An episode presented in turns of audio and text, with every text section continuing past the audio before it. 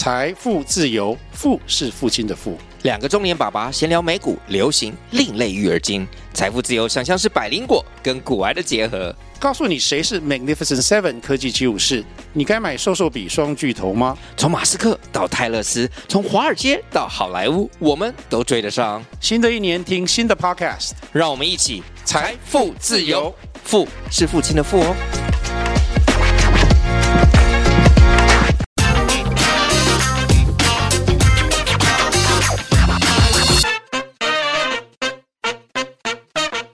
Hello，大家好，欢迎收听经济轻松聊，我是主持人经济日报数位总监徐木君。今天我们要谈的是现在目前呃大家在谈论的最夯的一个产业哦。呃，经济学人在二零二一年称台湾是世界上最危险的地方哦。那点出台湾在中国大陆旁的处境啊。那我们今天要谈的就是全球军工业哦。那军工产业哦，其实我大概把背景介绍一下，它的产值哦，在二零二一年哦，冲上了五千九百二十亿美元，相当于十八点二三兆元台币哦。那产业连续七年正成长哦。那为什么现在会这么红？就是因为俄乌战争在二零二零二年爆发，不仅改写了战争的样貌哦，更刺激各国加强军事的装备哦。那台湾相关产业在地缘政治的压力下哦。呃，受到政府政策的支持哦，最近五年哦，也持续的加速壮大哦。那近年来哦，我们为了提高这个国防自主能力哦，以这个备战止战的这个方式哦，那二零一六年起哦，政府就除了呃，像我们过去买军备呃跟武器哦，那现在也推动国建国造跟国机国造等国防自主政策。大力发展这个军机跟军舰的研发能力哦，也让外界重新看到台湾的国防研发实力哦。那今天我们很高兴邀请这次我们负责这个军工专题的数位制作人王玉伦来和大家聊一聊哦。那我们欢迎他来到我们的节目。各位听众，大家好，我是玉伦，很高兴这次来跟大家分享我们的军工专题内容。哎，玉伦，你这次这个军工专题又是一个哇非常大的一个巨作哦。那我呢是大概看了一下这个里面的内容哦，真的是大概真的是前无古人哦，没有人做那么好的专题啊。那所以我们今天这个一定是要。在我们利用最短的时间哦，来分享给我们的听众朋友。那玉伦，你可不可以介绍一下我们这次这个军工专题哦？它主要的一个背景哦，为什么你当初我们要制作这个专题哦？那好像是说，其实我们现在在这个地缘政治之下哦，现在呃两岸关系紧张的情况之下，还有包括这个俄乌战争哦，好像全世界目前现在都大部分很多的这个气息跟气氛哦，全部都环绕在。整个啊比较紧张啊，然后呃各个国家好像都要准备一些军备在身上的这种感觉哦。那就你来看哦，现在我们全世界整个军工产业哦，依照我们这次这个专题哦，它到底它是有什么？它到底是它的神秘面纱是什么？它到底是有什么？哪一些国家是现在我们啊大概知道的？现在是全世界。他们的一个排名是怎么样？还有我们台湾现在到底做这个军工产业的发展又是如何？可以跟我们分享一下。好的，呃，其实军工产业这个背景啊，今。经过就是去年俄乌战争，然后大家都有看到很多的新闻啊，就是啊、呃、俄罗斯进攻，然后乌克兰用就是一些无人机啊这种轻巧的方式去反击轰炸他们的坦克，这样的画面很历历在目嘛。对。那台湾这边其实我们台湾从去年的八九月开始，就是中国大陆这边其实也是有很多的无人机到金门这边来做一些就是示威的动作。那还有就是两岸其实有很多的这个。呃，互相的一些军演啊，其实关系非常的紧绷，所以我们在这个时空背景下，就是希望能够来探讨一下，说台湾的军工产业到底现在的发展在国际地位如何？那也很恰巧，就是我们在呃外电这边有看到，就是我们。台湾其实，在二零二一年哦，其实是二零二二年的一个最新榜单，但是他们根据的是二零二一年的一个数据来做排名，发现台湾其实有一家公司可以跃上全球的百大军工企业哦。那这是一个非常特别的一个现象，也也象征就是台湾其实在军工发展上面，其实经过这几年政府的大力支持下，有一些特殊的进展，所以这个我们想要了解一下。那我也先特别分享一下，就是呃，目前全球的一个军工产业分布哦，其实美国还是军工产业的最强国，它占有就是百大这个军工企业的五十一 percent 的一个产值，一半以上。对，它就是一半以上的这个强的企业都在他们国家里头。那第二强的话，其实就是中国大陆了。第三强是呃英国。那中国大陆是是呃百大里面的市值的占有率是十八 percent，英国的话是六点八 percent。依序来说的话，还有法国，然后欧盟整体，再来是俄罗斯、意大利、以色列、德国、日本。也就是说呢，其实呃美国跟中国大陆其实加起来可能就。将近七成的一个全球军工企业的产值，嗯、所以其实是非常惊人的。也就是说，台湾过去常常说在美中两国之间，其实是一个非常呃，就是一个微妙的地位。对。那第二个来讲的，就是说呢，其实除了中科院之外呢，其实还有三个企业在台湾，其实也是有被这个国际榜单来点名啊。这个国际榜单其实叫做斯德哥尔摩国际和平研究所。他每年都会发布一个榜单，然后在这里面的话，其实呃，他有点名到台湾最大的呃航空制造业，其实是叫汉翔。那在造船方面，最大的一家公司叫台湾国际造船，简称叫做台船。那这两家其实在呃政府持股都还蛮高的哦。那再来的话，比较纯民间的企业就是中信造船，那它也是号称就是民间造船企业的第一大。那这四家都是。营收比较大的公司，哦，对，也就是说，嗯、呃，这个斯德哥尔摩国际和平研究中心呢，他们其实也在关注这剩余的三家公司未来的一个营运发展，或许也可能就是潜在有机会跃入百大军工企业榜单的一个候选名单。那再来的话，呃，我可以介绍一下，就是台湾在呃国际的这个采购，就是说以买家来说的话，其实并不是一个很大的国家。大概排名只有第三十四名，也就是说呢，其实虽然台湾其实在二零一六年开始就是积极加强这个呃国防支出预算，但是其实在国际的这个采购排名只有三十四名，采购金额只有零点六 percent。那其实在这个采购金额里面呢，其实台湾在呃国防预算支出里头，其实有六十四 percent 是自制的。那只有就是三十六 percent 是跟国际的呃这些军工企业去采购。嗯。那在这个主要原因可能有几个啦，业者有分析，比方说台湾的处境很特殊，其实想要买的武器未必能够买得到。那其次呢，就是说其实我们也希望能够就是借由扶植台湾自己本土的一些国防产业，能够达到这个国防自主。毕竟一旦战事战争开呃开打的时候，其实你有自己的一个自主维修或者是生产能力，才能够确保就是在战争上面能够有一定的优势。没错，所以其其实我们刚呃从育伦这个呃背景资料来看哦，就是说我们其实在全球的这个采购金额是很低的，但是低并不表示说我们花的钱少。我觉得我们政府的国防预算支出还蛮大的，那只是说我们的这个可能就是在整体的这个国际间的金额比较少哦。那所以说呃从现在这个呃政府的一些政策。还有就是说，我们的一些呃自制比率跟刚刚讲的向外采购比率，可能向外采购比率将来也会慢慢的提升来看哦，就表示说，其实军工产业在我们整个呃现在台湾政府来讲的话，算是一个未来可能是越来越加强，然后越来越看重的一个产业哦。那所以说，这个是我们现在这个听众哦，必须是要呃正视这个问题哦，就是。呃，不管是说你在投资上面，或者是说我们要去了解一个整体的国际的这个呃政治局势，还有我们一些就是台湾一些地地缘政治的部分，我们都可以从这个这次我们这个专题来看到。那其实我们这次这个专题哦，是做得非常的详尽哦。那玉伦他也把我们整个台湾目前军工业哦，他不是只是介绍，他连。那个我们整个分布的情况，分布图都有做出来哦。那玉文可以请你介绍，大概介绍一下我们现在目前台湾整个军工产业，它在整个呃我们在地域上的分布会是一个什么样的状况？好的，呃，其实，在台湾的这个军工产业分布来说，其实相当的分散，也呃北中南其实都各有一些聚落。那从就是中科院的这个院区来说，其实是遍布全台湾是最广泛的。那光是在它的总院区，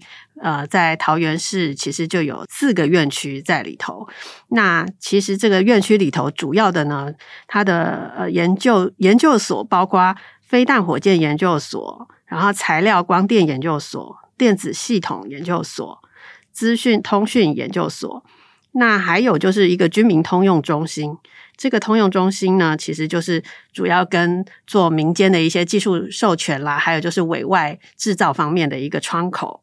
那在呃台北的呃北区的话，在三峡的部分，还有一个系统制造的研究系系统制造中心。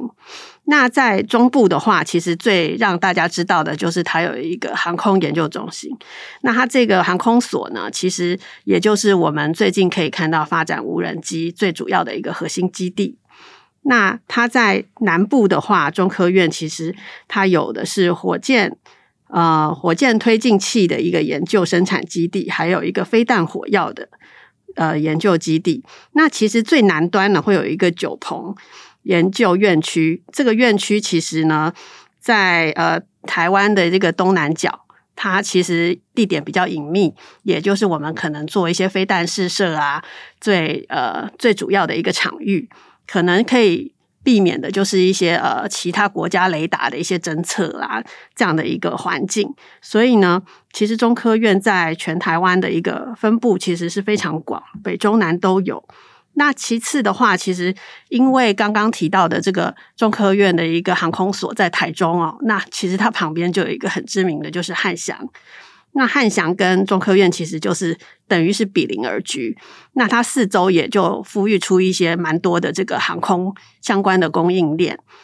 那在台南跟高雄，其实也是一个就是台湾军工产业的重镇。那这个军工产业重镇里头嘞，有很多的一些金属加工、精密加工的一些零组件厂商。那在呃台南呢，刚好有一个亚航，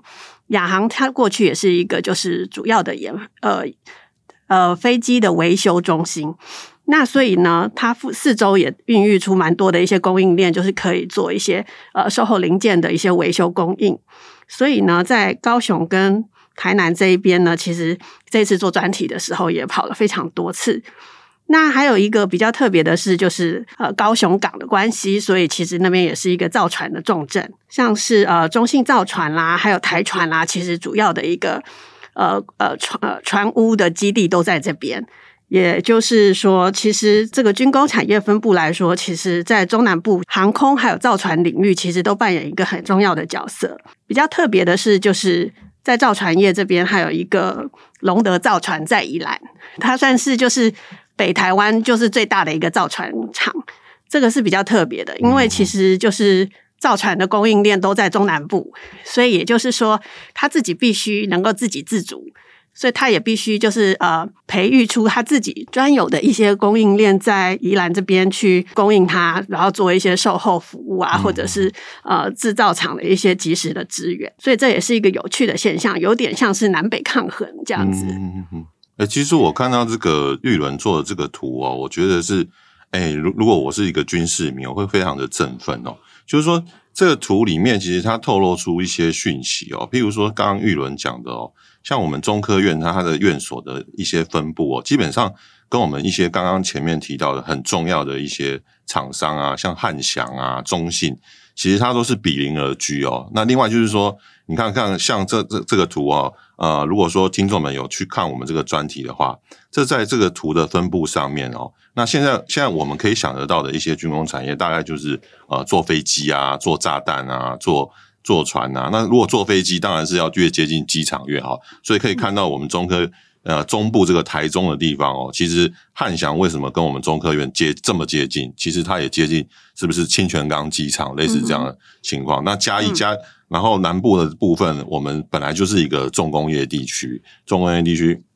不仅什么中钢啊，什么那些呃大的这个钢铁厂在那里哦，还有一些大的造船厂哦，也都在高雄。港的附近哦，所以你可以看到，基基本上在南部的地方哦，我们这个呃，等于是我们呃国内军工产业一个造船的一个很大的一个呃大本营哦。那宜兰的部分，这次那个呃龙德造船刚好最近也是一个很很知名的挂牌公司哦。其实我们在我们经济日报的这个付费专区里面也是有提到，也是玉伦也是有写到这家公司的故事。其实这家公司它以前是在渔村发展起来的。所以它是一个很特殊的背景，到现在它接的单子是啊，我们叫已经叫它做是航母杀手了，航母杀手级的一个公司哦，在我们的宜兰。所以从这个整个分布图来来看哦，看得出哦，我们整个呃军工产业它其实会呃某种程度上在我们的这个整个呃国内国防的需求上面，它有一个它自己的一个特殊的分布性哦，那是可能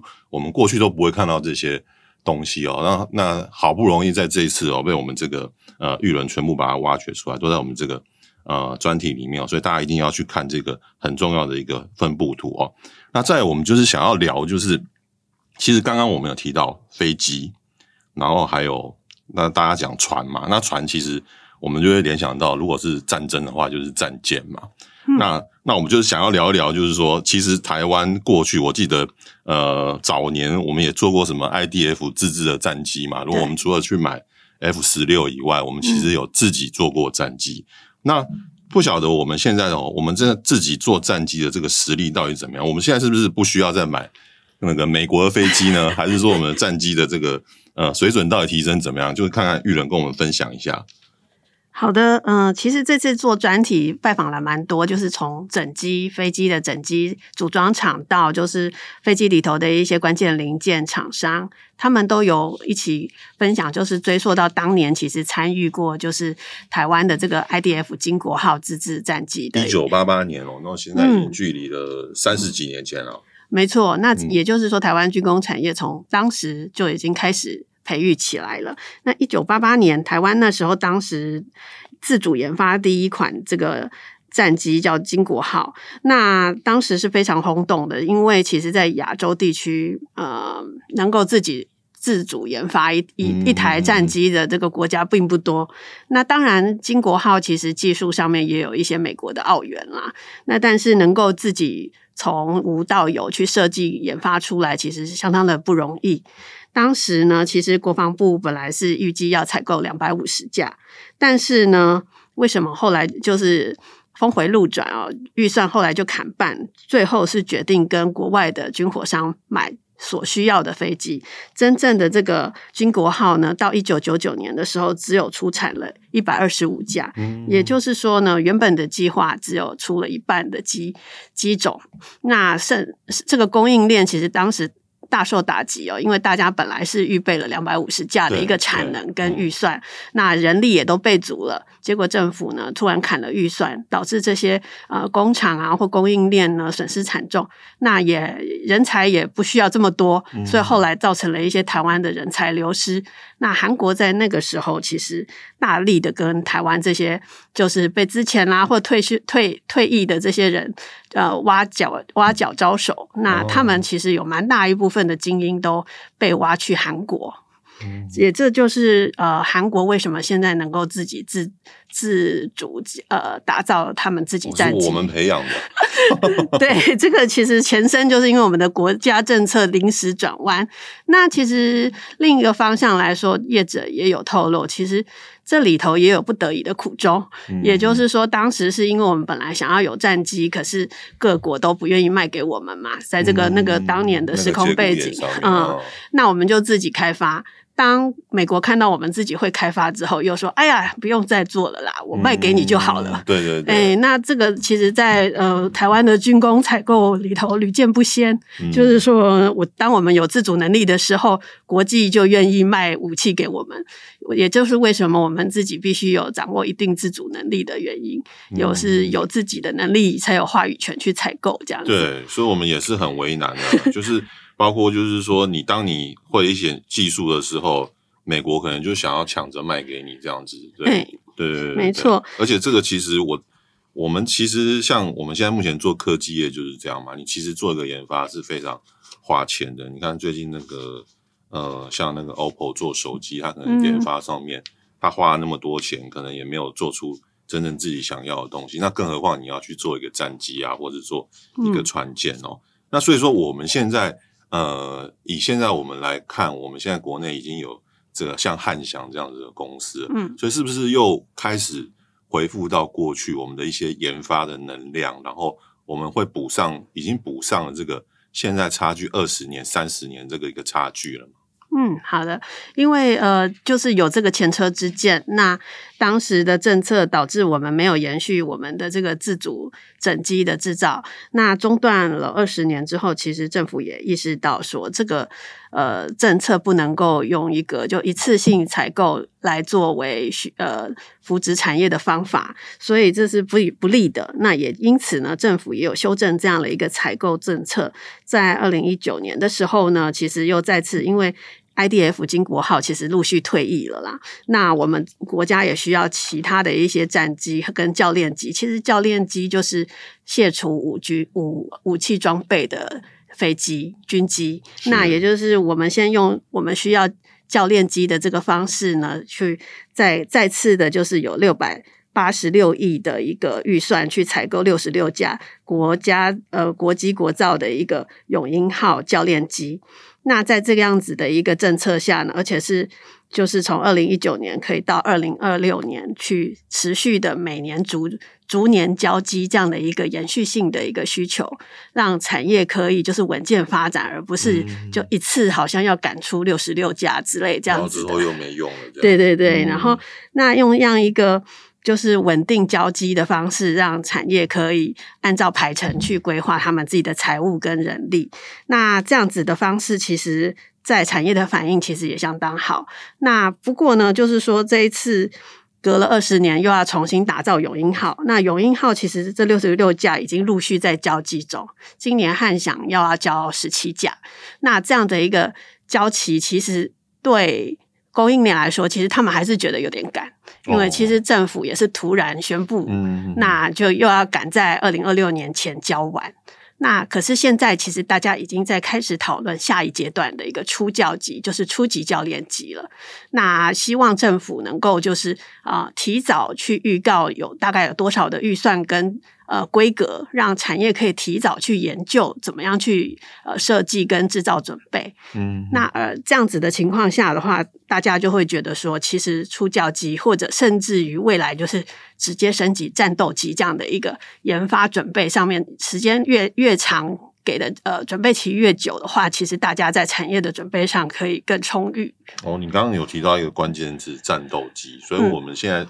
我们现在的能量还是先做。把这个教练机做好，战斗机的层面还没有，还没有，目前还是以采购为主嘛。对，那那个汉翔的部分，我们现在是呃，它的是需要它做六十六架，但是它其实现在只交十几架的意思。对，它一直慢慢要逐年交机。哦，OK OK。等于今年十七架，好像明年是十八架，陆续交交到二零二六年，总计六十六架。嗯，所以就是对这些供应链来讲，其实政府现在对于这个国际国造哦，也是有一个它的一个时程在安排哦。那也避免说我们这些其实其实这些供应链，它如果说过度依赖一些少数的订单，到最后其实是是没有东西。就是就是没有米可以可以来煮这样子的困境哦，所以现在我们整个国家的政策，既然是已经走国际国造、国建国造的方式的话，其实对我们现在，所以我们现在的军工产业等于是慢慢的浮上台面了，不再像以前过去我们可能呃根本不晓得谁在做飞弹，谁在做那个，谁在做飞机，谁在做什么，但慢慢的。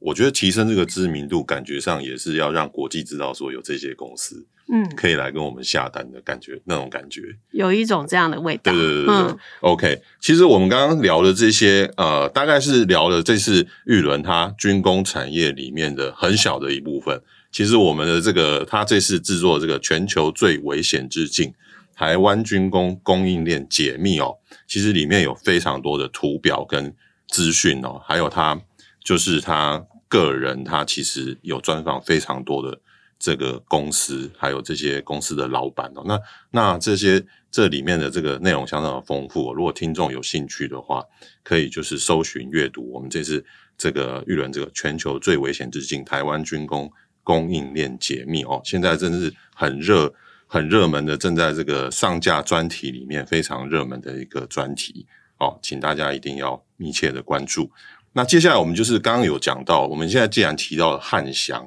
提到了一些一些供应链的公司哦，那大家就很好奇啦，那到底台湾有哪一些供应链现在是可以适合来做我们这些产品？呃，这次我们专题供应链呢，其实可以大致归成两类哦，航刚刚说的这个航太类，其实就是坐飞机，那飞机的部分其实包罗万象。因为其实光是一颗引擎，飞机的发动引擎，其实里头就有两三万个金属零件去兜起来的。嗯、你可以想象，就有点像是乐高积木一块一块去拼起来的。嗯，那因为飞机在那个高空中，它其实有一定的一个压力气压在，所以它。没有办法用很大面积的金属去直接做一个呃，像引擎的外壳或者是飞机的外壳，嗯，它必须是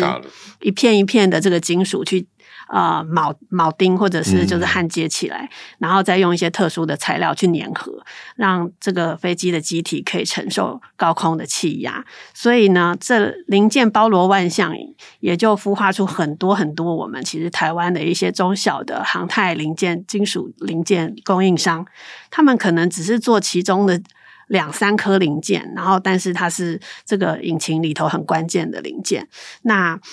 这个是我觉得这次航我们在航太专题、航太产业专题的调查里面发现一个很有趣的现象。那不过呢，其实正面来说，台湾其实在里面扮演了一个很重要的角色。但是呃，从另外一个方面来说，就是因为。两三万个零件，我们可能台湾只有做到几千个。嗯，其实，在供应的比例上面并不高，而且呢，就是汉翔也有坦白的说，就是他总经理马万军，呃，总经理是呃，就是过去也是中科院出来的，他就是有说到，就是我们台湾的这个引擎的零零件供应都还是在引擎的外围，那就是核心的，就是引擎最热的这个。这个呃，这个段热段里面的一些金属零件，台湾其实都做不进去。嗯，那这也是技术啊，或者是合合金的材料的考验最高的部分。也就是说，未来如果我们台湾的航太产业要能够进一步发展的话，应该要从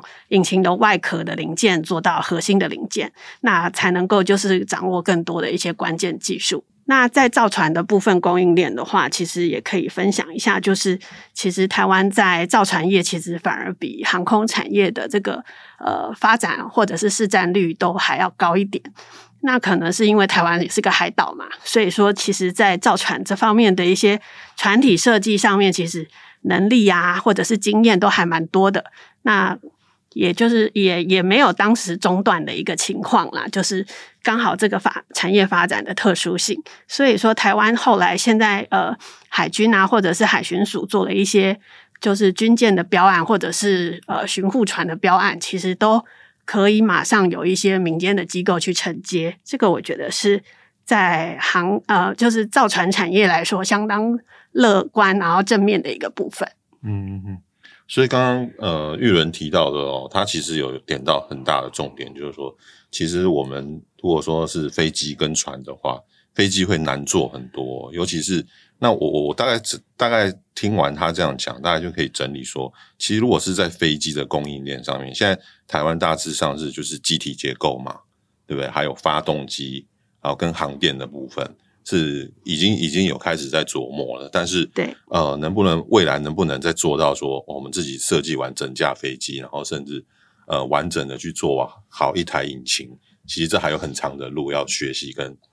跟要要要要发展的地方嘛，对不对？对对，那其实其实还有一个蛮有趣的，就是说这次这个呃呃，因为俄乌战争的关系，嗯，所以其实会让这个很多的武器浮出台面。嗯啊，我们就可以在电视新闻上面看到，其实他们会用什么武器啊，会用什么飞弹或者什么。那其实其中很特别，就是他们这次这个战争是开始大量使用无人机。那我就蛮好奇的。那现在其实呃，以台湾来讲，半导体产业很很厉害。那我们也都知道说，其实半导体产业里面的 IC 它无所不在。那透过这样子呃无人机的，还有无人船啊，或者是说呃，反正以后什么什么样子，可能无人战车哦，我乱讲，那可能就这些东西都变成无人的时候，那是不是我可以这样子推断，就是说到时候会需要用到的 IC 啊，需要用到的一些零组件更多，其实对我们台湾 ICT 产业是非常有利的，对吗？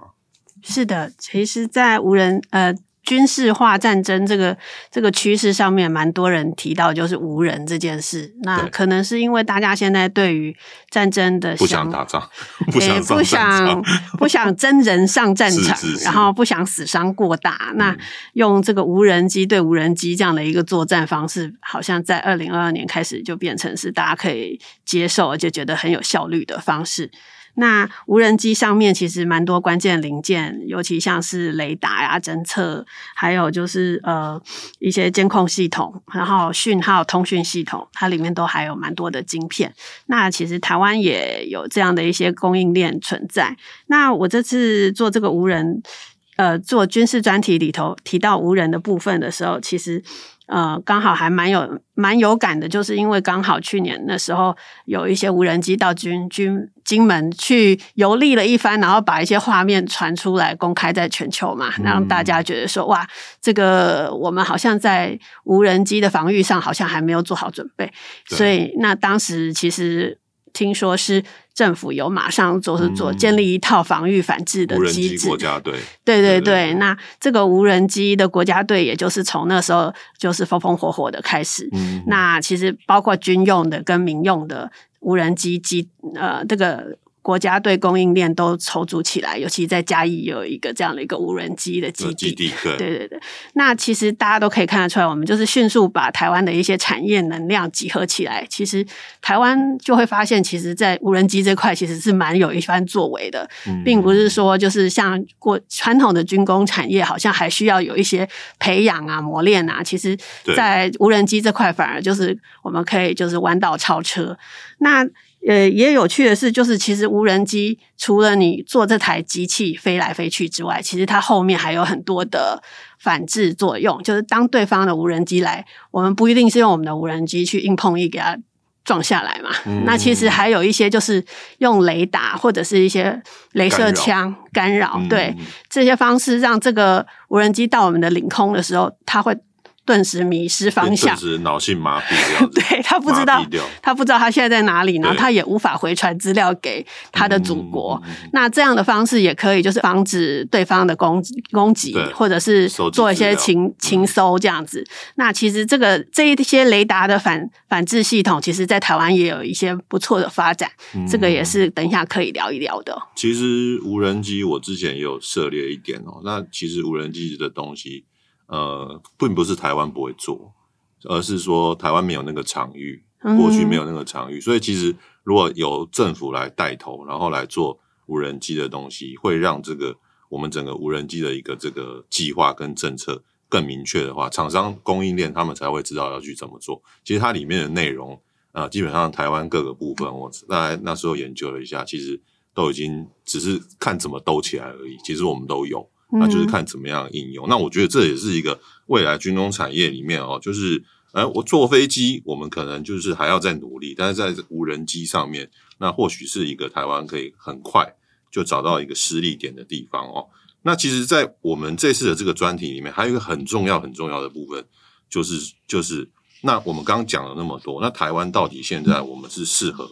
参与的全球的国防装备市场里面？呃，其实台湾现在呃做这些国防产业哦，呃，除了是说为了自己，那其实呃长远之计，假如说当然没有战争是最好的，那没有战争，如果我们有这样子的实力的话，对于我们在国际市场上面，其实是也是我们可以卖武器啊，或是说卖我们的产品，这也是会是未来一个不错的发展哦。那那当然我们是，当然我是绝对是希望是不要战争，所以啊我们可以卖很多的武器，就像我们卖。台积电的产品一样哦，那其实我们在这这个专题，呃，玉文其实他也很认真的有提到，就是说，那我们现在台湾到底适合我们这个全球国防产业的装备里面适合哪一些市市场，也帮大家做了一个分析啊。好的，呃，我们也就是请教了一些国防安全的一些产业专家。那因为台湾这个呃地理环境，还有就是技术的发展，到底应该是哪一些的国防军备是适合我们做或我们切入的？像是就是呃。里面统计起来比较大的，其实像是一些装甲车辆里头的一些装备，然后再来就是军用车辆里头的一些装备。那其实车辆的装备其实是就是被我们在专家里头点名是最大的，一个是装甲车辆装备是三百零五亿美元的这个市场规模。那军用车辆其实也有三百三十八亿美元。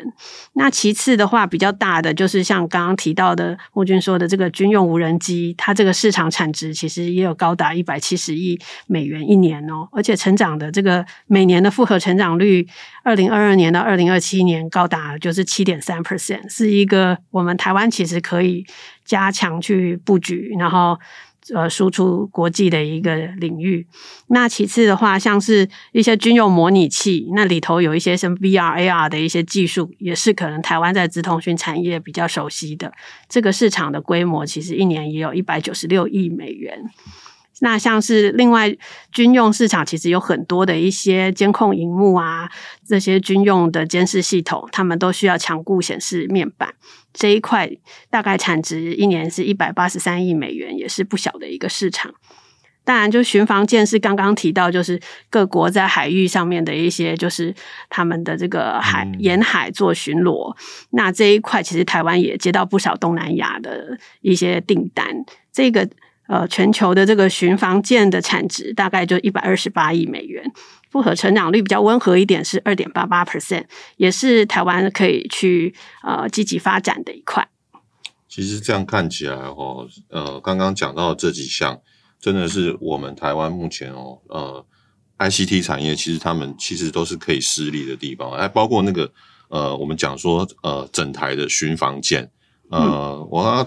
昨天才听到那个，才看到一个讯息，就是那个吉安舰不是哦，是吉安舰嘛？对对对，个吉安舰的那个巡防舰，它是请那个中信造船来做。是，哎，我们现在也开始教这个整台，对对对对，巡防舰。所以说这样子看起来，呃，刚刚提到的这些，不管说我们能不能做整机哦，其实台湾在面板啊，在半导体 IC 啊，在一些感测 IC 上面，其实是。呃，在整个国际市场上面是非常重要的。也就是说，呃，像过去这个三年的疫情哦，其实整个台湾哦，呃，大家都可以知道，这个国际上面为什么那么依赖台湾，就是诶少了一个 IC，车子也不能动了。那你想想看，那军用的车子是不是也有可能会受到影响？这就是为什么美中是要把我们现在看的那么重要的一个关键的因素哦。嗯。那其实，在我们这次这个专题里面哦。呃，还有一个更精髓的部分，就是我们是有做这个军工时节。那军工时节就是说，我们挑出了，就是我们这次呃玉伦有挑选的，就是我们有十家台湾呃非常具潜力的公司哦，包括就是说做船啊、做飞机啊，还有做这些呃关键零组件的公司。那我们可以请玉伦跟我们聊一下，就是说这里面呃有没有什么值得，就是说呃你这次采访里面，你是觉得说这家公司还不错？他做的也不错，然后他有什么故事性的东西，可以稍微大概提几家公司，让我们呃听众来了解一下吗？好的，呃，我们这次邀访了十家的这个军工产业哦，那其中其实刚刚有讲到这个斯德哥尔摩和国际和平研究所点名那四家台湾最有潜力的公司，我们就邀访到三家。对，那台船呢是没有邀访到，但是他们就是最近在忙着做国舰。呃，那个浅见，嗯、那因为九月要下水了，所以他们就是如火如荼，最近比较没有办法。那但是在汉翔啦，然后中信造船啊，还有中科院这三家，我们其实都有在呃受访的名单上，也是欢迎大家可以到我们的专题网站去看一下。好像从来没有人访到嘛？对呀、啊，对、啊，对嘛，对嘛，所以这次这个是非常重要的。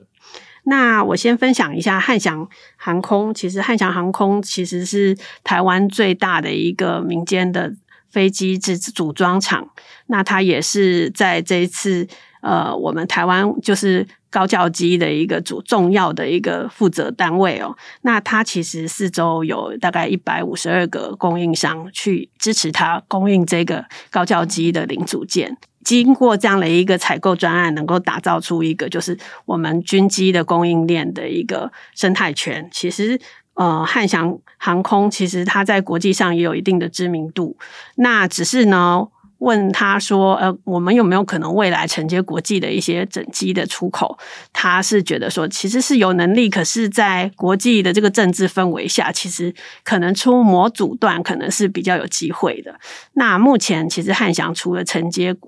国防部的这种委托的高教机、军机案子之外呢，其实也是像是呃国际的一些大型航空公司的一些重要模组段的供应商。那再来就是它其实也有维修能力，像是最近我们去政府采购的这个 F 十六，它其实也设立建立了一个就是维修中心，未来就可以自给自足。这个也讲可以讲一下，就是过去我们在采购军机的时候，常常必须连带跟美国买一些就是维修零件，然后再就是维修必须靠美国来支援。那现在的新的做法就是，呃，我们自己自主建立维修中心，透过美国来寄转，然后我们自己可以做一些关键零件在台湾供应链制造，那我们就不需要备一大堆可能未来其实用不到的一些零件在台湾这边。那有点像是一个采购浪费啦。那因为这些零件可能就是放个五年、十年，可是未必用得到。对，这就是一个采购国际武器的一个必要的必要之恶嘛。就是采购上面其实有很多的一个经费是用在维日后的一个维修的预备料上。那现在的做法就比较新，现代的做法就是，呃，我们其实透过这样采购呢，有一些工业合作去要求美方的这些军工企业可以技术移转。那所以汉翔在这方面的一个维修维修能力就可以大幅的提升。它不只是坐飞机，它现在也会维修了。对，嗯。那接着可以分享的是中信造船，就像木君刚刚说的，昨天吉安健康交、嗯、交建，然后他其实有预告那个万里舰已经要下水，也就是说，其实他们是一个台湾民间最大的一个造船厂。那他们其实承接了很多很多的这个巡海巡署的巡航舰。那另外就是他们呃，在上一个最大的呃海军的一个标案，其实九十亿元，他们也标到了，那就是军舰。所以就是像呃刚刚您说的这个航母杀手沱江舰号，他们其实就是这次也标到类似的一个舰型，六百吨的一个军舰。那所以就是说，其实政府从海巡署啊，还有就是海军啊，其实都陆续试出一些就是。把一些老旧的一些军舰啊，还有呃巡防舰做一些更换的一个需求，然后去促进说民间可以把这个研发动能可以拉起来。嗯嗯嗯。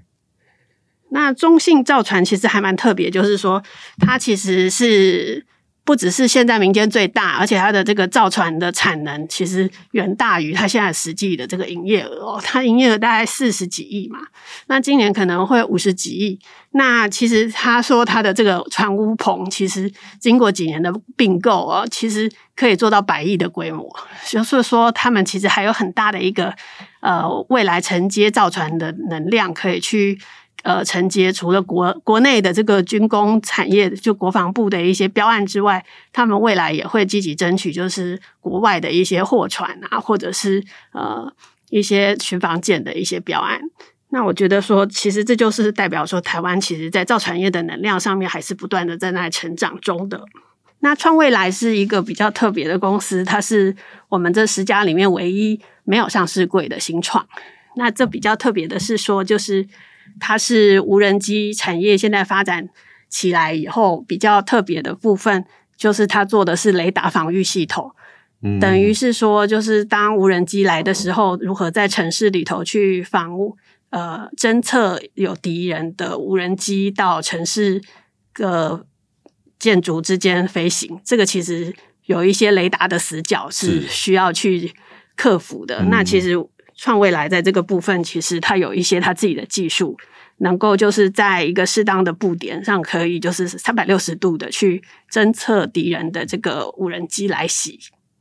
哇，所以说这个哈、玉伦他这次在这个呃军工十节里面哦，也是有详细的介绍到，这我们有呃十家企业啊供应链现在在我们整个产业。里面的一个表现哦，那今天我们很谢谢玉伦来节目跟我们分享哦，那希望对听众朋友们有所帮助。如果有兴趣的话，都可以到我们经济日报的网站阅览文章。经济日报推出的数位订阅内容里面有非常多国内外产业的深度报道，有兴趣的听众朋友欢迎订阅阅读。喜欢我们的节目，也不要忘记给我们五颗星的评价哦。如果有任何想听的题目，或是对本期节目有什么问题，都欢迎在底下留言，或是来信告诉我们。